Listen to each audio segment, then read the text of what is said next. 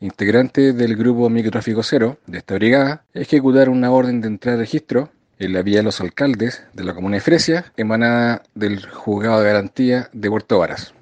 Corresponde a una investigación previa que se hizo entre el grupo de Microtráfico Cero y la Fiscalía Local de Puerto Varas. En dicho procedimiento se logró la detención de un sujeto de 20 años, quien mantenía en su poder la cantidad de 163 gramos de marihuana y alrededor de 4 millones de pesos en dinero efectivo.